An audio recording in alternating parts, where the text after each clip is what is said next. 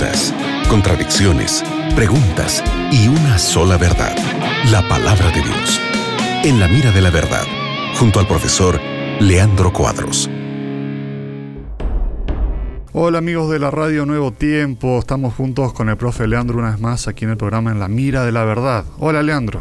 Hola Nelson, es muy bueno estarmos otra vez más juntos en el programa En la Mira de la Verdad. Muchas gracias Nelson por tu compañía y también amigo oyente por tu compañía, por tu confianza.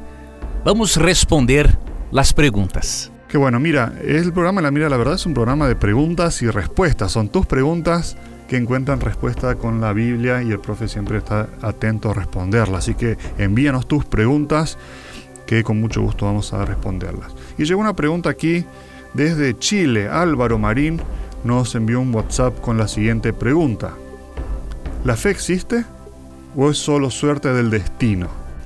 ¿O son dos cosas separadas? ¿Cómo responderle, Leandro, a nuestro amigo Álvaro de Chile? Si la fe no existiese, não existiria esperança, não existiria religião. Não é possível a fé ser um golpe do destino. Porque o destino no produce fe. Quien fé fe en nosotros é Deus e su palavra. E Romanos 10, 17 enseña lo siguiente. assim que a fe é por el oír e el oír por la palavra de Deus.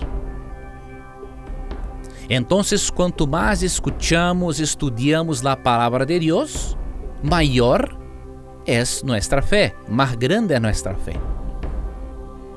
Entonces, la fé ser um golpe del destino é um absurdo hasta mesmo porque o destino não tem a capacidade de criar fé e esperança el corazón del ser humano.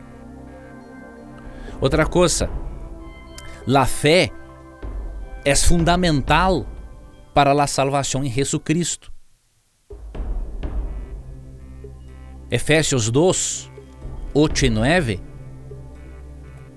diz o seguinte: porque por gracia sois salvos me, por medio de la fe.